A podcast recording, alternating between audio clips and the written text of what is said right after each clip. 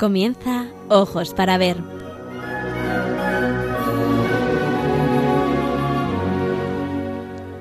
Hoy dirigido por María Ángeles Sobrino.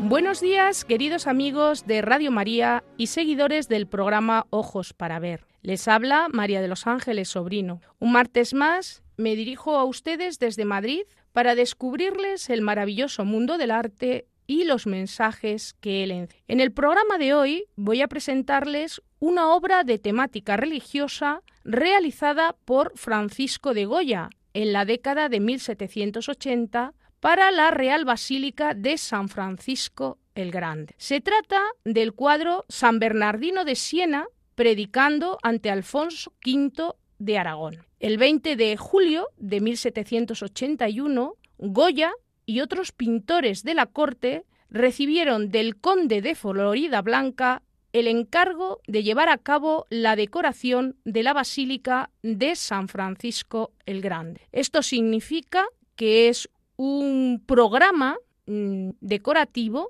que tiene conexión entre sí. De modo que cuando ustedes visiten la Basílica de San Francisco el Grande, tienen que entender que toda la obra que tenemos en esta basílica forma parte de un programa iconográfico concreto, con una finalidad específica y está vinculada, lógicamente, con la orden franciscana. Aquellos de ustedes que deseen visualizar la obra mientras se desarrolla el programa, pueden hacerlo a través de el tweet de Radio María, arroba Radio María Spain. En primer lugar, vamos a hablar de el personaje. Y al referirnos al personaje, estamos refiriéndonos al protagonista de el cuadro de Goya, que es San Bernardino de Siena. Según ha llegado hasta nosotros, Bernardino Albiceschi era hijo de una familia noble, era un hombre de buen trato y las gentes gozaban de su compañía. Pero también sabemos que cuando oía a alguien emplear palabras groseras, malsonantes, eh, les corregía con valentía y firmeza. Al parecer era mm, un hombre bien parecido y un día un compañero lo incitó a cometer una acción impura. Y Bernardino le respondió dándole una gran bofetada. Otro día, un estudiante invitó a los compañeros del curso a cometer actos impuros y Bernardino los animó a todos contra ese compañero y le lanzaron barro y basura por la cara hasta que le hicieron huir. Pero excepto estos episodios, el resto de la vida de Bernardino fue de una persona ejemplar, modélica, en cuanto a amabilidad y bondad. Nuestro protagonista nació el 8 de septiembre de 1380. Estamos hablando, pues, de un personaje de la Edad Media, de finales del siglo XIV y principios del siglo XV. De joven se afilió a una asociación piadosa llamada Devotos de Nuestra Señora, que se dedicaba a hacer obras de caridad con los más necesitados. Y sucedió que en el año 1400 hubo una gran epidemia de peste en Siena. En ella cada día morían centenares de personas y nadie se atrevía a atender a los enfermos ni a sepultar a los fallecidos por miedo a contagiarse. Entonces, Bernardino y sus compañeros de la asociación se encargaron de atender a los apestados. Trabajaban de día y de noche. Bernardino preparaba a los que iban a morir para que murieran en paz con Dios y arrepentidos de sus pecados. Y como por milagro, este grupo de jóvenes se libró del contagio de la peste. Pero cuando pasó la epidemia, Bernardino estaba debilitado y prácticamente sin aliento. Estuvo durante varios meses postrado en cama, con fiebres muy altas. Esto le mermó las fuerzas del cuerpo, pero sin embargo le fortaleció el alma. Cuando recobró su salud, de vez en cuando se alejaba de casa y a quienes le preguntaban a dónde se dirigía les respondía voy a visitar a una personita de la cual estoy enamorado. La gente pensaba que se iba a casar. Pero un día sus tías le siguieron y se dieron cuenta de que se iba a una ermita, donde había una estatua de la Virgen, y allí le rezaba con gran fe. El año 1402 entró de religioso en la Orden Franciscana de la Observancia. Fue la fundada por San Francisco de Asís. Lo recibieron en un convento cercano a la residencia familiar. Pero como allí iban muchos amigos a visitarlo, pidió que lo enviaran a otro más alejado y donde la disciplina fuera muy rígida, y así, en el silencio, la oración y la mortificación, buscar, encontrar aquello que le satisface. Los primeros doce años de sacerdocio, Bernardino los pasó casi sin ser conocido por nadie, porque vivía retirado, dedicado al estudio y la oración. ¿Esto qué significa? Pues que Dios le estaba preparando para su misión. Pero, curiosamente, ni la voz ni sus cualidades de orador le ayudaban demasiado para su éxito en la predicación. Entonces se dedicó a pedir a nuestro Señor y a la Santísima Virgen que lo capacitaran para dedicarse a evangelizar con éxito y de repente un día Dios le envió a predicar. Y esto sucedió de un modo muy singular. Durante tres días seguidos, estando rezando todos los religiosos por la mañana, de pronto un joven novicio, sin poder contenerse, interrumpió la oración y le dijo, Hermano Bernardino, no ocultes más las cualidades que Dios te ha dado. Vete a Milán a predicar. Las mismas palabras le fueron dichas cada uno de los tres. Todos creyeron que esto era una manifestación de la voluntad de Dios y le aconsejaron que se fuera a la gran ciudad a predicar la cual los éxitos fueron impresionantes. Las multitudes empezaron a asistir en grandes cantidades a sus sermones. Al principio le costaba mucho hacerse oír a lo lejos, pero él siguió pidiéndole con fe a la Virgen que le concediera voz potente y sonora, y la Virgen parece que se lo concedió. Desde 1418 y hasta su muerte, es decir, durante 26 años, Bernardino recorrió pueblos, ciudades y campos, predicando de una manera que antes la gente no había escuchado. Se levantaba a las cuatro de la mañana y durante horas y horas preparaba sus sermones. Y el efecto de cada predicación era un entusiasmarse todos los asistentes por la figura de Jesucristo y se producían grandes conversiones. Incluso muchos terminaban llorando de arrepentimiento al escuchar sus palabras. Cuando su voz potentísima gritaba en medio de la multitud, temblad tierra entera, al ver que la criatura se ha atrevido a ofender a su creador. A las gentes les parecía que el piso se movía bajo sus pies y empezaban a llorar con gran arrepentimiento. Casi siempre tenía que predicar en las plazas y en los campos, porque en los templos no cabía el gentío que deseaba escucharle. Recorrió toda la península italiana a pie, con una misión, la de predicar. Cada día predicaba bastantes horas y hacía varios sermones. A todos siempre les recomendaba que se arrepintieran de sus pecados y que hicieran penitencia por su vida pasada. Atacaba sin compasión los vicios, las malas costumbres e invitaba con vehemencia a tener un intenso y apasionado amor a Jesucristo y la Virgen María. Por todas partes llevaba y repartía un estandarte con estas tres letras, JHS, que es el anagrama de Jesucristo, Jesús, hombre salvador, e invitaba a sus oyentes a sentir gran cariño por el nombre de Donde quiera que fuera Bernardino y predicara, quedaron quedaban, perdón, muchos estandartes en palacios y casas con estas tres letras. Hay un detalle curioso en la vida de San Bernardino y es que en Polonia predicó contra los juegos de azar y las gentes quemaron todos los juegos de azar que tenían. Y dicen que un fabricante de naipes se quejó con el santo diciéndole que lo que estaba haciendo pues le estaba dejando en la ruina. Y él le aconsejó, ahora dedíquese a imprimir estampas de Jesús. Es decir, en lugar de imprimir naipes, imprima estampas de Jesús. Y así lo hizo.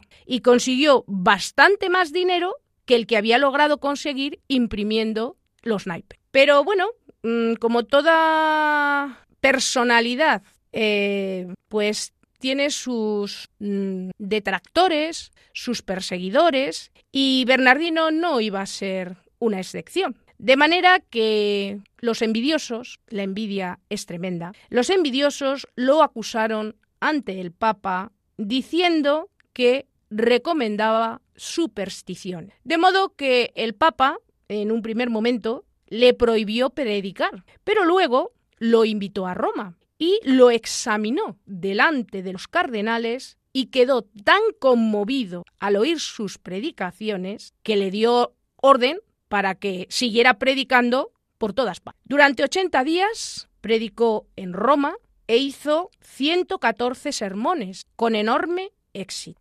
El Papa quiso nombrarlo arzobispo, pero el santo no lo hace. Entonces fue nombrado superior de los franciscanos, porque era el que más vocaciones había conseguido para esta comunidad. Cuando Bernardino entró en la comunidad de franciscanos observantes, solamente había en Italia 300 religiosos de esta comunidad. Cuando él murió en 1444, había más de 4.000. Es verdad que él solo no lo conseguiría, pero desde luego se multiplicaron de una manera extraordinaria, gracias a su manera de predicar. Los grandes sacrificios que había tenido que hacer para predicar tantas veces y en tantos sitios, los muchos ayunos, las penitencias que hacía, fueron debilitándole notoriamente. En su rostro se reflejaba que era un verdadero penitente, pero esta apariencia de austero y mortificado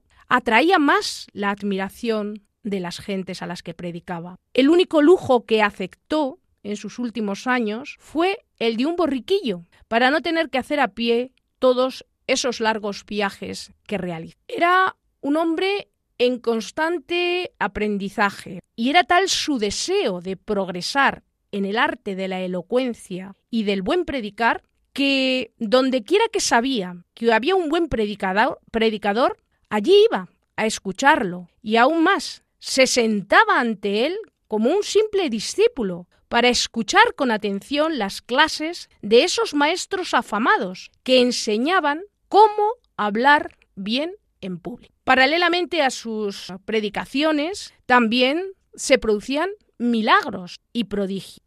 En su ciudad natal, Siena, había muchas divisiones y peleas. Se fue allí y predicó hizo 45 sermones a través de los cuales consiguió devolver la paz a esa región. Uno de los oyentes copió esos sermones y hoy se conservan como una verdadera joya de la elocuencia sagrada, donde se combina la teología con consejos prácticos y lo agradable con lo profundo. Sinceramente y de manera completa, podemos afirmar que San Bernardino era un gran maestro de la hora. El 20 de mayo de 1444, mientras seguía con su misión y estaba viajando por los pueblos predicando, ya con la salud muy mermada, pero con un inmenso entusiasmo, se sintió débil y al llegar al convento de los franciscanos de Áquila,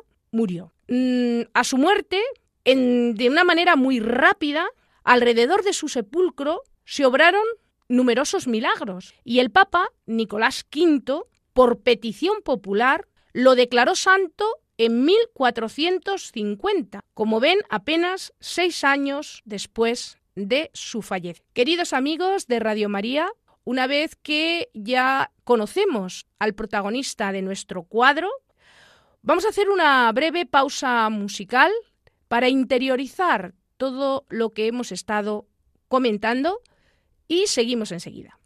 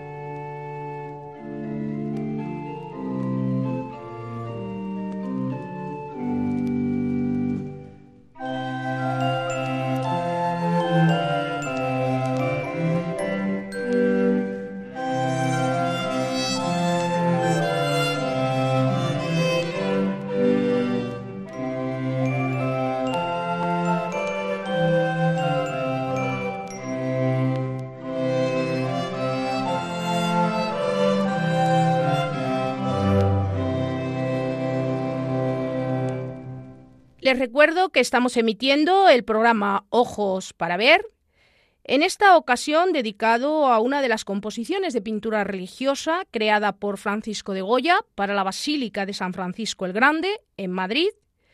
En concreto, se trata de la obra San Bernardino de Siena, predicando ante Alfonso V de Aragón. A continuación vamos a hablar de la obra, pero antes de pasar a describir la obra, hablar un poco del estilo, etcétera, vamos a hablar un poco de la historia del encargo.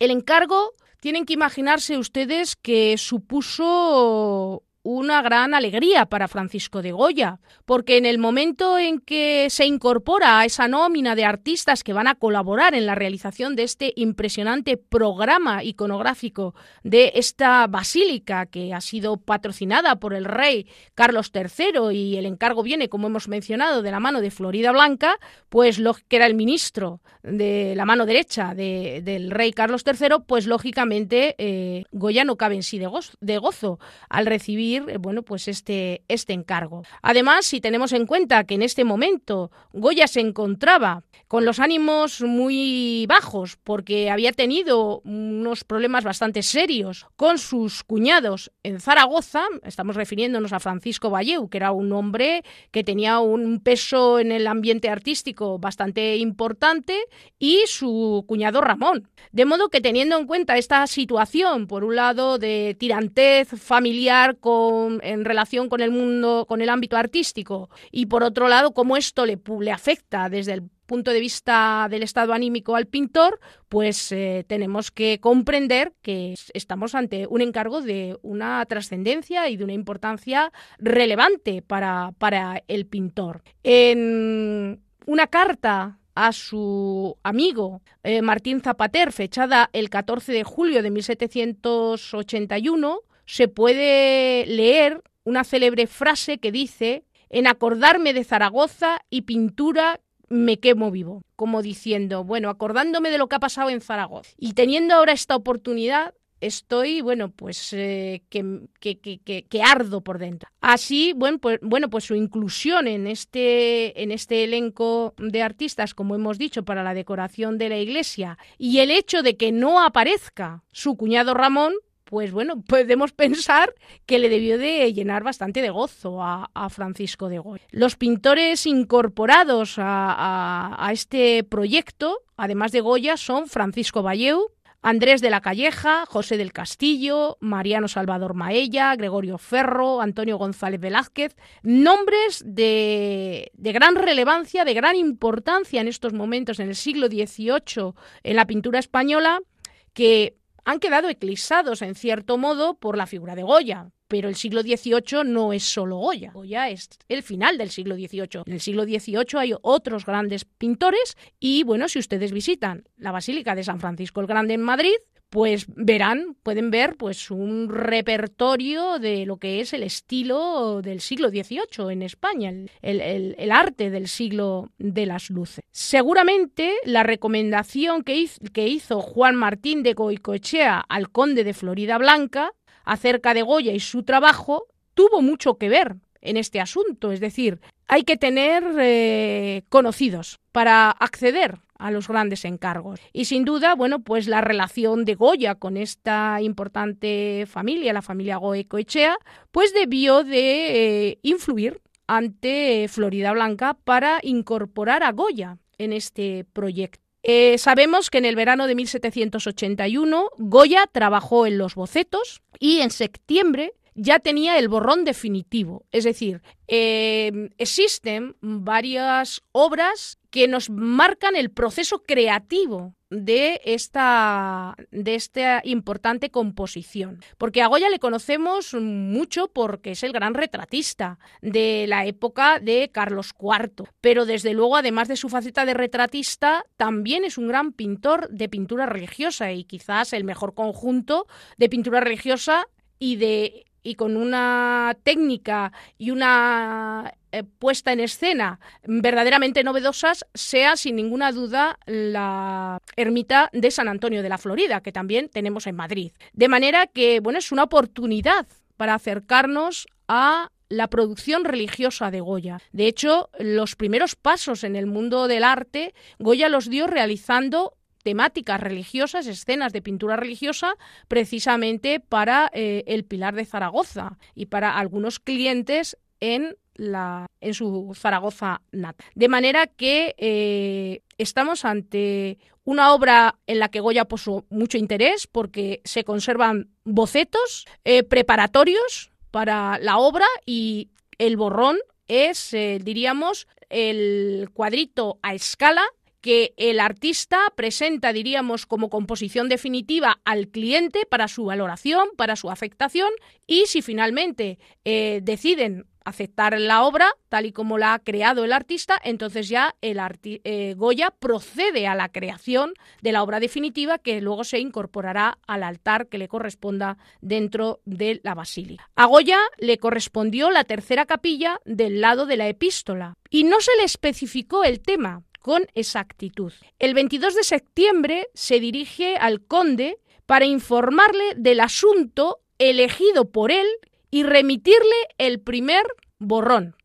El 23 de diciembre de ese mismo año recibió la aprobación real del borrón y cobró 6.000 reales, como también lo hicieron José del Castillo y Gregorio Ferro. Es decir, los tres artistas que no estaban a sueldo del rey, porque el resto de los pintores eran pintores al servicio del rey. Después, Goya entrará a pasar a formar parte de esa nómina de artistas de pintores de cámara, pero Goya en este momento no es pintor de cámara, es un pintor del rey, es un pintor que trabaja para el rey y que le pagan en función de las obras que realiza para el rey, pero no tiene asignado un sueldo. El 11 de enero de 1783, todas las obras ya colgaban cubiertas sobre sus respectivos altares, pero aún sin terminar ya que en octubre de 1784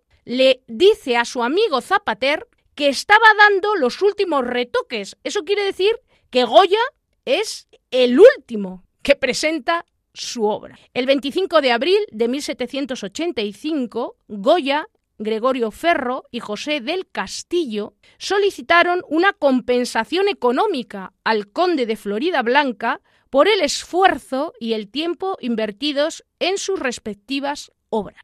Antonio Pons, un estudioso del arte y un gran conocedor del arte, apoyó la solicitud de los artistas y así el 21 de junio de 1785 el conde autorizó el pago de 4.000 reales más a cada pintor, aunque añadiendo los cuadros no han sido gran cosa, bien que los de estos son los menos malos. O sea, al conde de Florida Blanca no le gustaron mucho las creaciones de los artistas para la decoración de San Francisco el Grande. Sin embargo, sí que quiso poner de manifiesto su agrado en cuanto a las composiciones de estos tres pintores que no pertenecían a la nómina de artistas del rey, con lo cual diríamos que Goya da un paso más hacia ese puesto de relevancia artística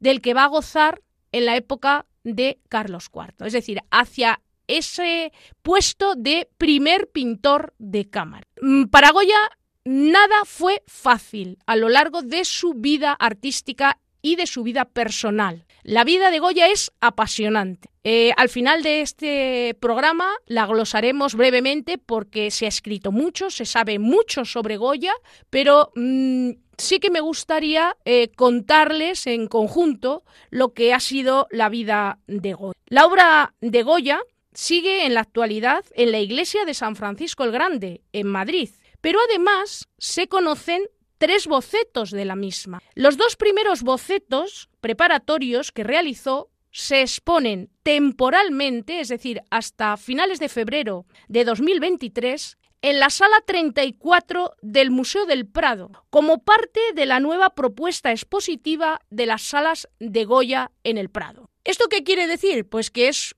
este programa es una doble invitación. Primero, a visitar, conocer y disfrutar ese maravilloso museo de arte sacro que es la Basílica de San Francisco el Grande. Y por otro lado, también es una invitación a que vuelvan al Museo del Prado y disfruten de estos mm, bocetos que temporalmente tenemos en el museo porque pertenecen a una fundación. Y la razón de que estén ahora en el museo es precisamente porque, como consecuencia de la colaboración del Museo del Prado con esa fundación, pues la fundación ha prestado los bocetos para esta exposición. La fundación propietaria de estos bocetos es la Fundación Tatiana Pérez Guzmán el Bueno. Y el primero de los bocetos se expuso por última vez hace más de 100 años. Es decir, hace más de 100 años que una de las piezas no se ve públicamente. Pero además, les diré que el segundo boceto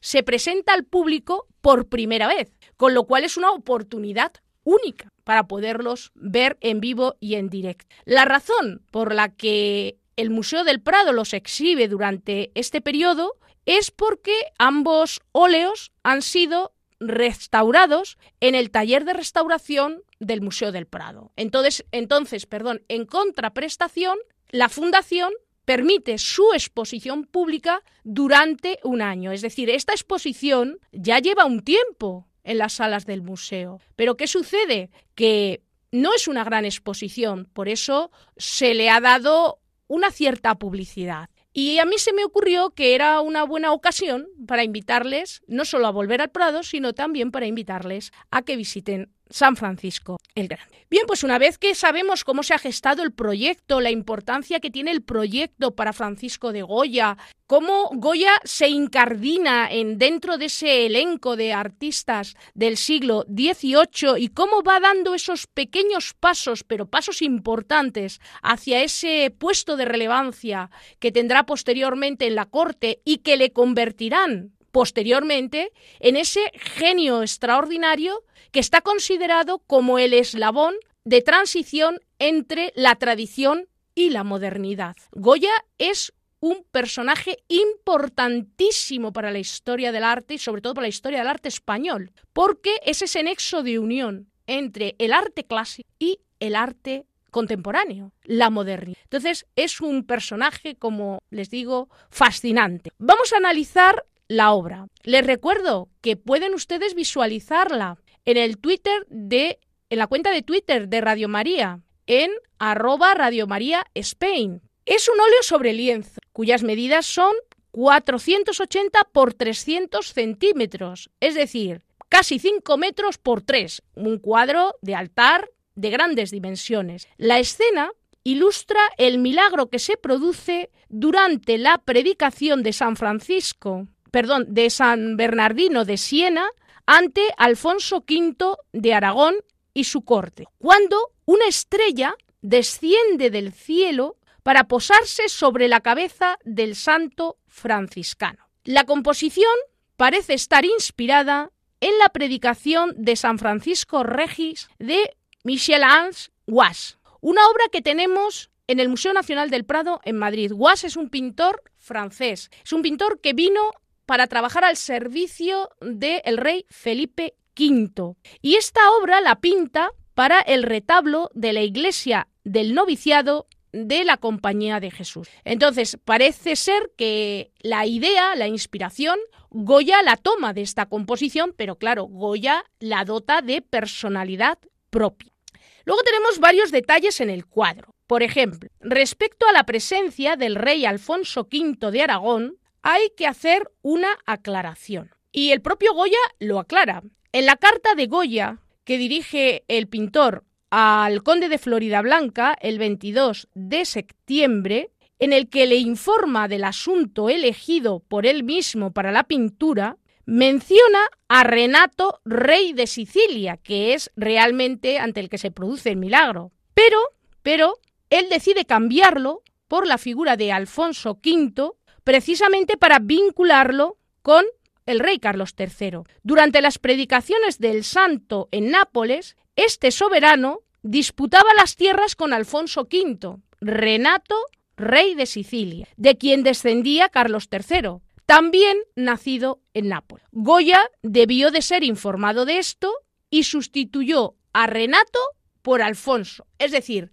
es un anacronismo, pero es un anacronismo buscado de manera deliberada para vincular la figura de San Bernardino y el milagro con el ascendiente de Carlos III. Esa es la razón por la que en el cuadro original, en el texto original, el de la carta que le manda Goya al conde de Florida Blanca, le dice que el título del cuadro va a ser San Bernardino de Siena predicando ante Renato, rey de Sicilia. Pero ¿qué sucede? Que cuando él se entera de que existe un vínculo directo entre el rey Carlos III y Alfonso V, pues él decide sustituir al personaje, que son personajes contemporáneos, Renato, rey de Sicilia, y Alfonso V son contemporáneos, están en esas luchas intestinas que existía habitualmente en la Edad Media, en la Baja Edad Media y en los inicios del Renacimiento, por las luchas de poder, lógicamente, y el dominio territorial,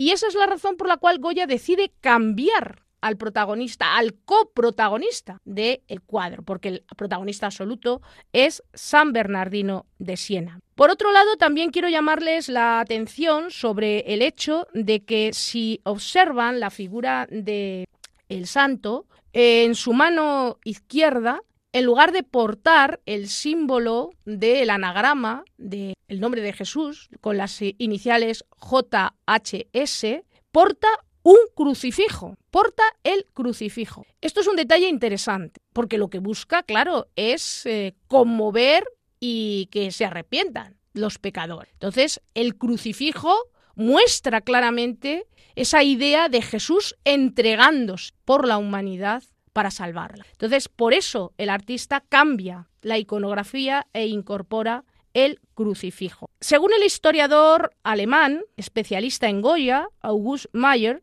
esta obra es una fusión entre el retrato conmemorativo y el género religioso de historia, porque en realidad dentro de la categorización de los géneros eh, pictóricos, la pintura religiosa forma parte de la pintura de historia. Y de hecho aquí se nos está contando un acontecimiento histórico vinculado con un personaje concreto que es San Bernardino de Siena. Pero por otro lado también hay un retrato conmemorativo. ¿Por qué? porque se está incorporando la figura del rey Alfonso V. Vemos también cómo se incorpora el propio Goya en el cuadro. Si ustedes observan la imagen, verán que entre la multitud, Goya se autorretrata a la derecha de la composición. De hecho, todos los personajes rodean al santo, están atentos a lo que el santo está predicando y hay uno que se distrae. Y ese que se distrae, que parece distraerse un instante,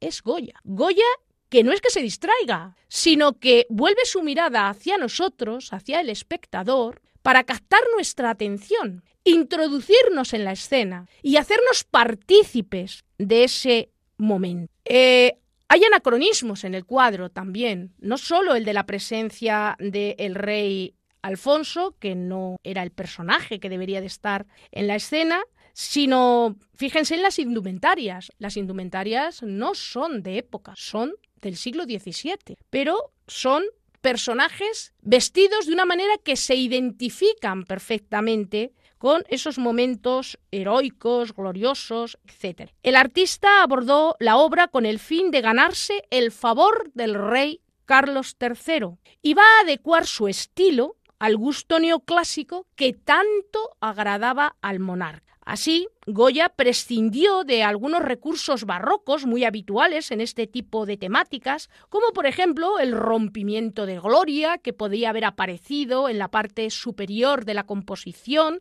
eh, justo en el momento en el que aparece la estrella, y sin embargo en su lugar aparece un pequeño haz de luz que nos habla de la presencia de Dios pero no con esa eh, espectacularidad y grandiosidad del estilo barroco, y, sin embargo, introduce detalles academicistas, como por ejemplo la composición piramidal. Fíjense cómo en el vértice superior de esa pirámide imaginada de composición está la figura, la cabeza de San Bernardino y cómo a través de su figura podemos trazar los laterales de ese triángulo para crear esa base maravillosa que serían los personajes que vemos en la parte inferior de la composición utiliza diversos planos de composición para crear esa sensación de profundidad, de multitud, los grupos humanos y ese empleo del paisaje de una manera discreta para, eh, bueno, pues ambientar, efectivamente. Hemos dicho que no predicaba en las iglesias, sino que predicaba en plazas, en mitad del campo. ¿Por qué? Porque era tal la multitud de gente que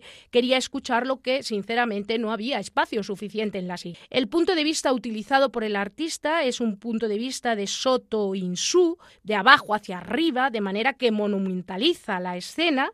Y este es un recurso que también va a utilizar posteriormente en la pintura al fresco de la ermita de San Antonio de la Florida, máxime si tenemos en cuenta que las pinturas más importantes y más impactantes en San Antonio de la Florida están situadas en la cúpula, por lo tanto las tenemos que ver de abajo hacia arriba. El variado y luminoso colorido de la escena nos recuerda mucho a los cartones para tapices. Sin embargo, nos llama mucho la atención la individualización de los rostros, el verismo de los grupos de los cortesanos de la parte inferior, que contrastan con el academicismo. Recuerden que el arte académico es un arte más idealizado, de figuras en las que se busca una belleza idealizada, y aquí, sin embargo, vemos que hay un gran verismo en la reparación de los personajes y una gran individualización hasta el punto de que el propio pintor se incorpora en la escena y se autorretrata. Por lo tanto, estamos ante una composición en la que Goya manifiesta cuál es su cualidad y su estilo, y es un estilo absolutamente personal que le hace muy que hace muy difícil su adscripción a un estilo concreto dentro del arte de la pintura en España.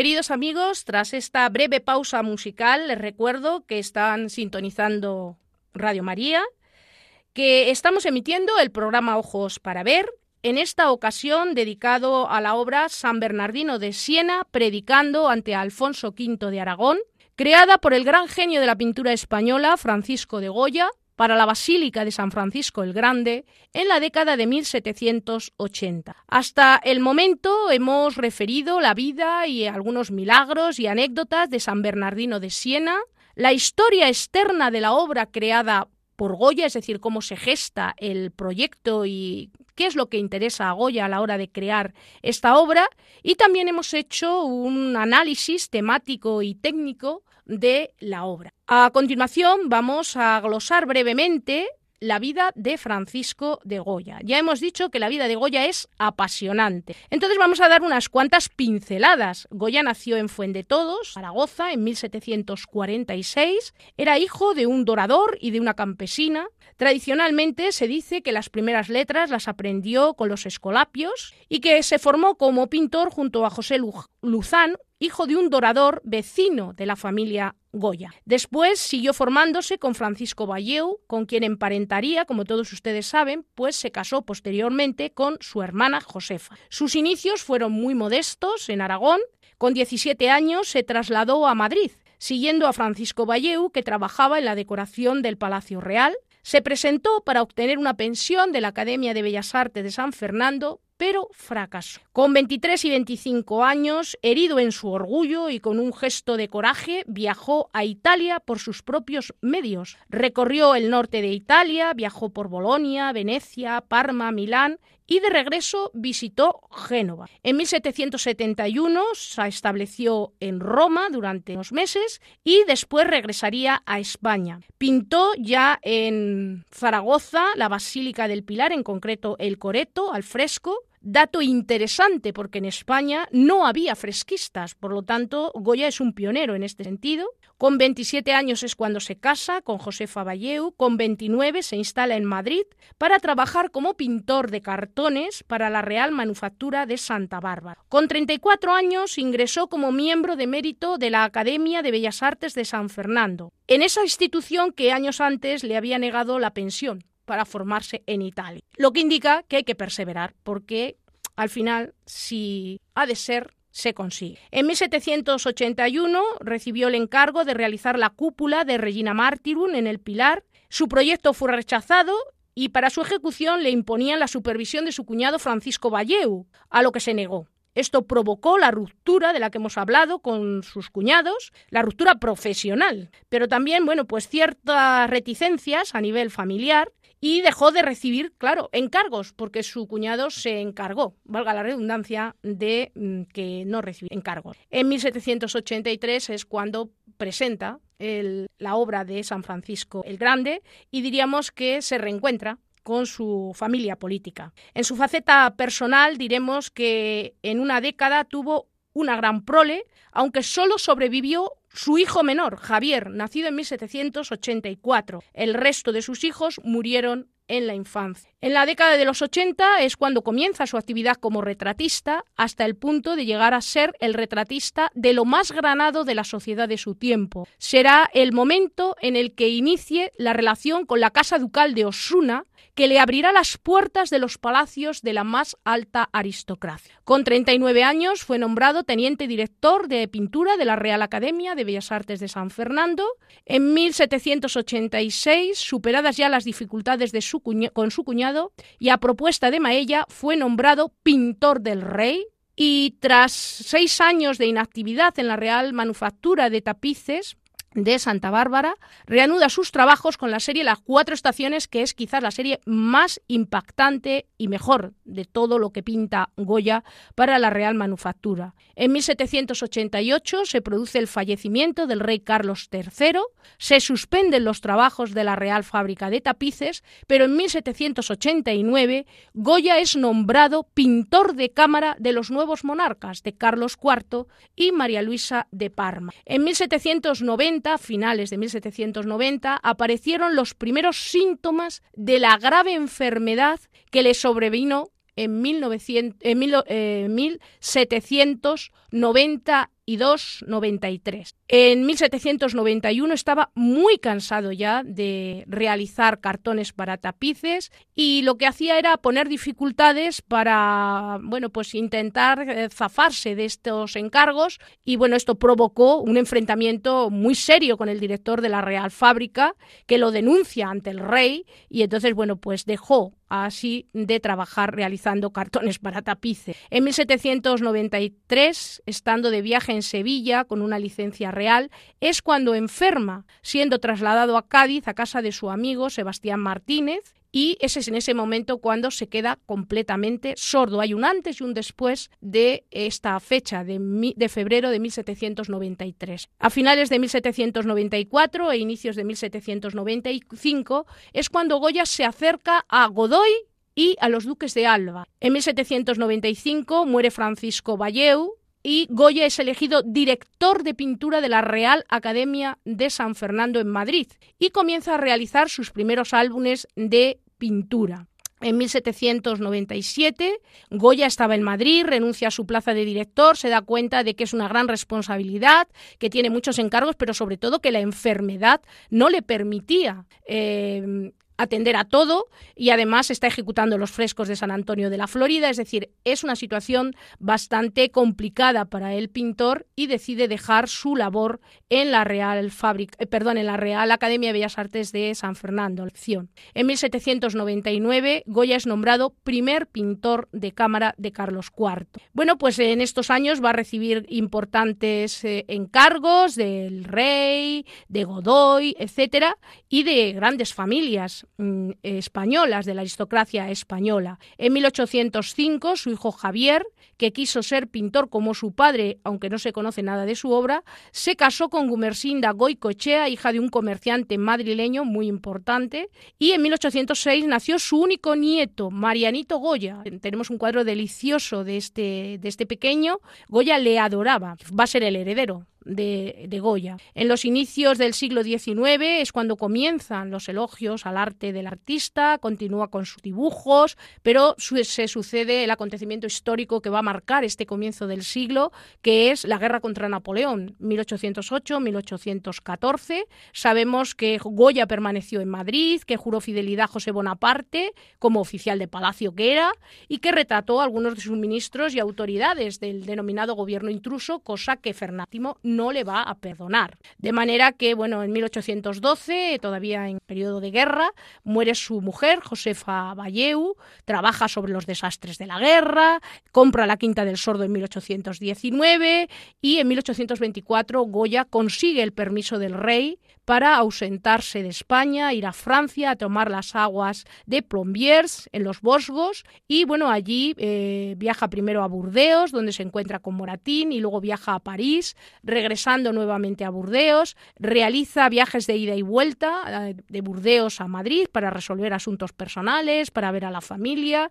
En Burdeos vivió con Leocadia Zorrilla y con sus hijos y bueno, pues durante este periodo pintó solo algunos retratos de sus amigos, su actividad se centró fundamentalmente en obras íntimas de pequeño formato, como una serie de miniaturas sobre marfil, y bueno, también el periodo de Burdeos se define por las obras sobre papel. Se apasionó entonces por una nueva técnica, la litografía, e imprimió los llamados toros de Burdeos. Les diré, para finalizar esta breve biografía, dicha de una manera bastante rápida, que cuando muere el 16 de abril de 1828 era apreciado solamente por un pequeño grupo de amigos y familiares que le acompañaron fielmente hasta el final de sus días, porque su arte, profundamente individual, estaba muy lejos de las modas del momento.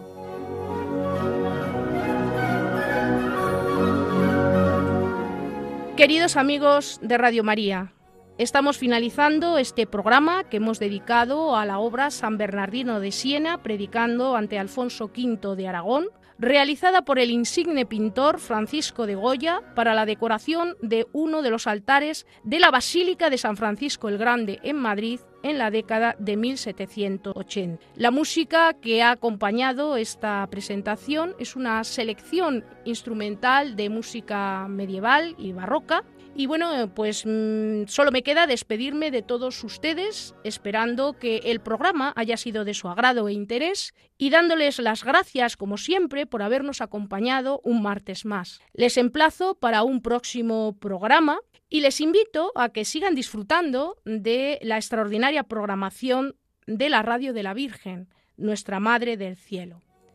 Que Dios les bendiga y hasta muy pronto, queridos amigos.